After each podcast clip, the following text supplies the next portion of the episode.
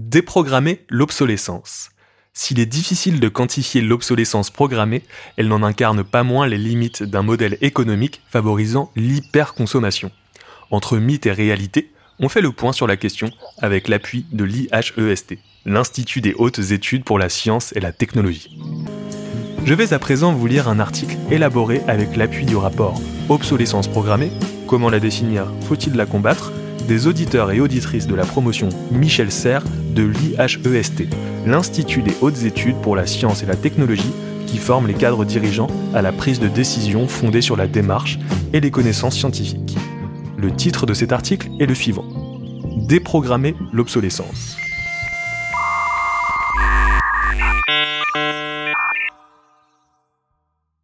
Le programme Breakthrough Energy Catalyst, fondé par Bill Gates, a annoncé le 20 septembre 2021 la création d'un partenariat avec des géants des technologies, du conseil et de l'industrie, dans le but d'investir massivement dans de nouvelles technologies qui permettraient de réduire l'empreinte carbone mondiale.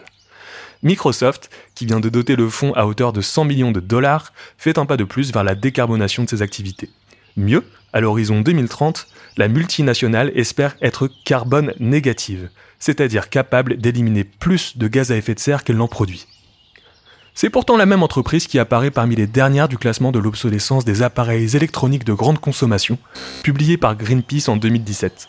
Indisponibilité des pièces de rechange, complexité des process de remplacement de batteries ou d'écran, rien n'est fait pour que les utilisateurs puissent prolonger aisément l'usage de leurs tablettes, smartphones et ordinateurs. Une obsolescence qui a un coût au moins aussi important que les investissements destinés à l'invention de technologies à la pointe dans la lutte contre le dérèglement climatique. Mais alors, qu'est-ce que l'obsolescence programmée? Certains y voient un mythe servant la mauvaise foi des arguments écologistes, d'autres le cynisme d'industriels obnubilés par l'appât du gain. Le concept d'obsolescence programmée appelée obsolescence prématurée dans le droit européen, a de quoi faire fantasmer les esprits les plus rationnels tant il semble contre-intuitif. Depuis 2015, la loi relative à la transition énergétique pour la croissance verte définit l'obsolescence programmée comme l'ensemble des techniques réduisant délibérément la durée de vie d'un produit pour en augmenter le taux de remplacement, et la considère comme une pratique délictuelle.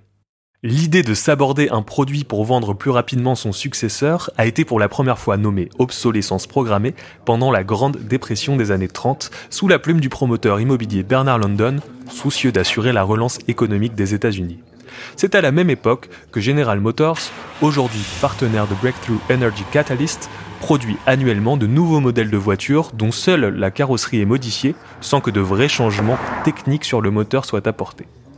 La nouveauté constituant un attrait pour les consommateurs et un argument de vente pour les industriels, l'idée d'utiliser l'obsolescence pour renouveler précocement les produits ne tarde pas à faire son chemin. Ceci du moins dans les secteurs où la pression sociale et la dépendance à la mode existent et influencent les modes de consommation. Un phénomène multiforme. Du latin obsoletus, signifiant tomber en désuétude, l'obsolescence programmée est multiforme.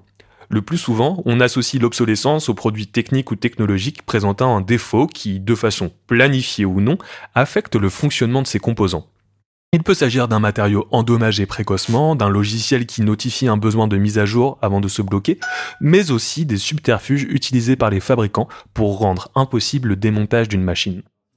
Mais pour l'économiste Serge Latouche, la redoutable efficacité de l'obsolescence tient surtout dans son caractère psychologique. Depuis la publication de Propaganda, dont l'auteur Édouard Bernays était le neveu de Freud, les techniques de marketing se sont emparées des résultats des théories de l'inconscient et de la psychologie comportementale l'art d'influencer les goûts du consommateur, façonne une nouvelle économie des besoins, modelée par les campagnes publicitaires et l'accès grandissant au crédit, dans laquelle les standards culturels sont suffisamment ancrés pour assurer la ringardisation d'un produit bien avant qu'apparaissent les premiers signes de dysfonctionnement. On parle alors d'obsolescence esthétique ou psychologique. Mais l'obsolescence programmée s'observe dans de nombreux autres domaines.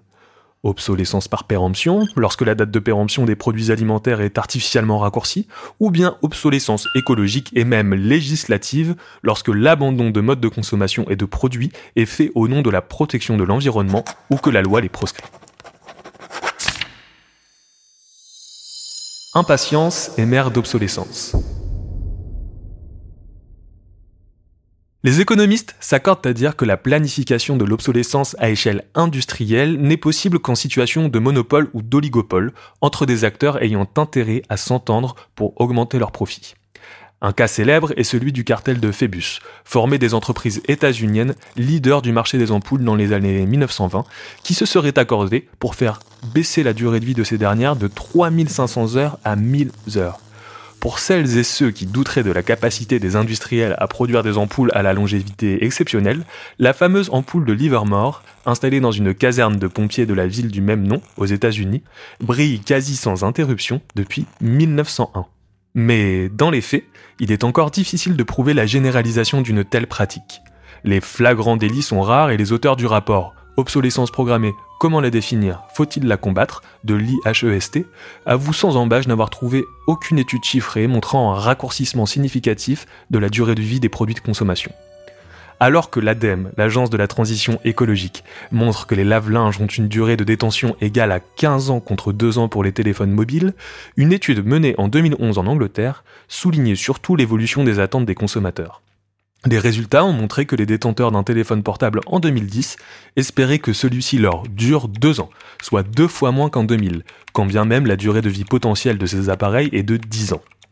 On retiendra donc que l'obsolescence est une incitation, plus ou moins cachée, à consommer davantage et à jeter plus.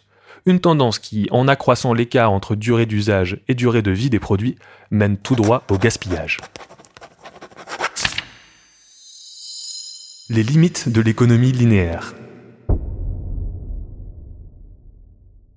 Pour l'association ALTS à l'obsolescence programmée, ce phénomène est symptomatique de l'économie linéaire.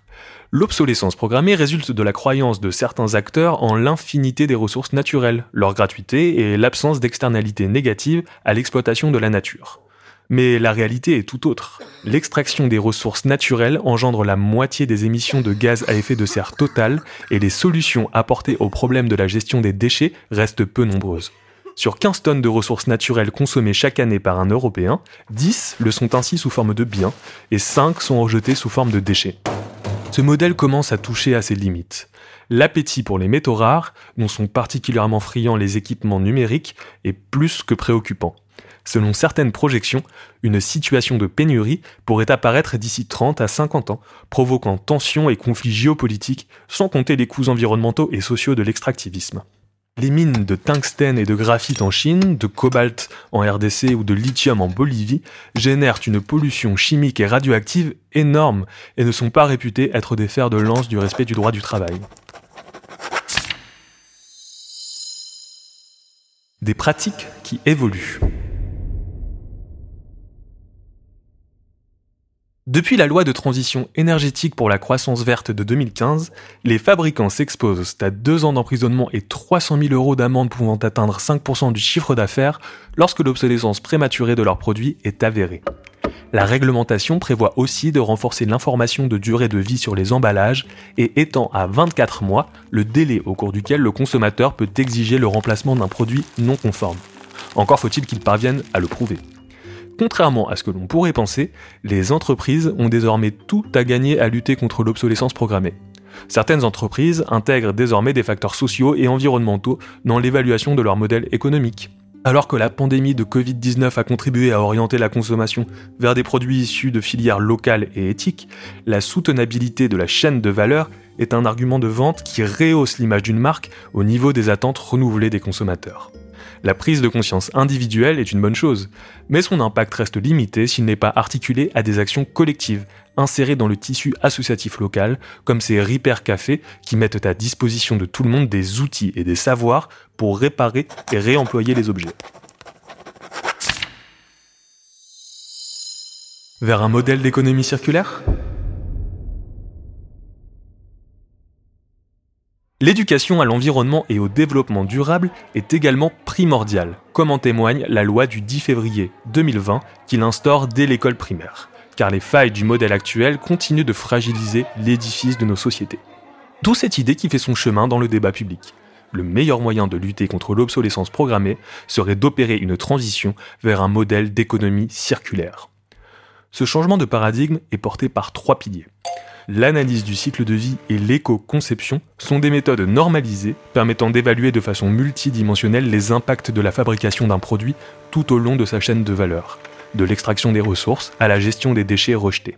Le passage à une économie de la fonctionnalité et du partage permet, quant à elle, de substituer à la vente d'un bien la vente d'un service incluant ce bien, mais dans une logique de performance d'usage. Calqué sur le secteur immobilier, la vertu du modèle locatif pourrait séduire les acteurs du numérique cherchant à optimiser le cycle de vie de leurs équipements. À titre d'exemple, Dell s'engage à ce que 50% de ses solutions pour ordinateurs soient vendues sous forme de services d'ici 2025.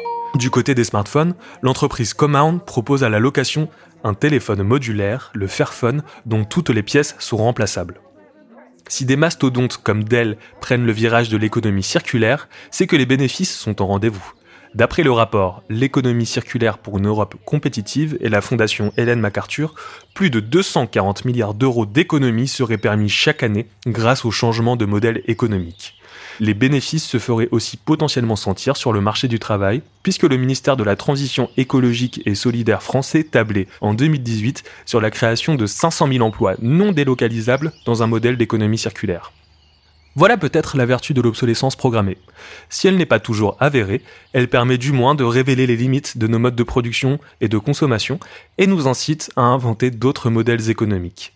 Le meilleur moyen de dire adieu à l'obsolescence programmée et peut-être de la rendre désuète.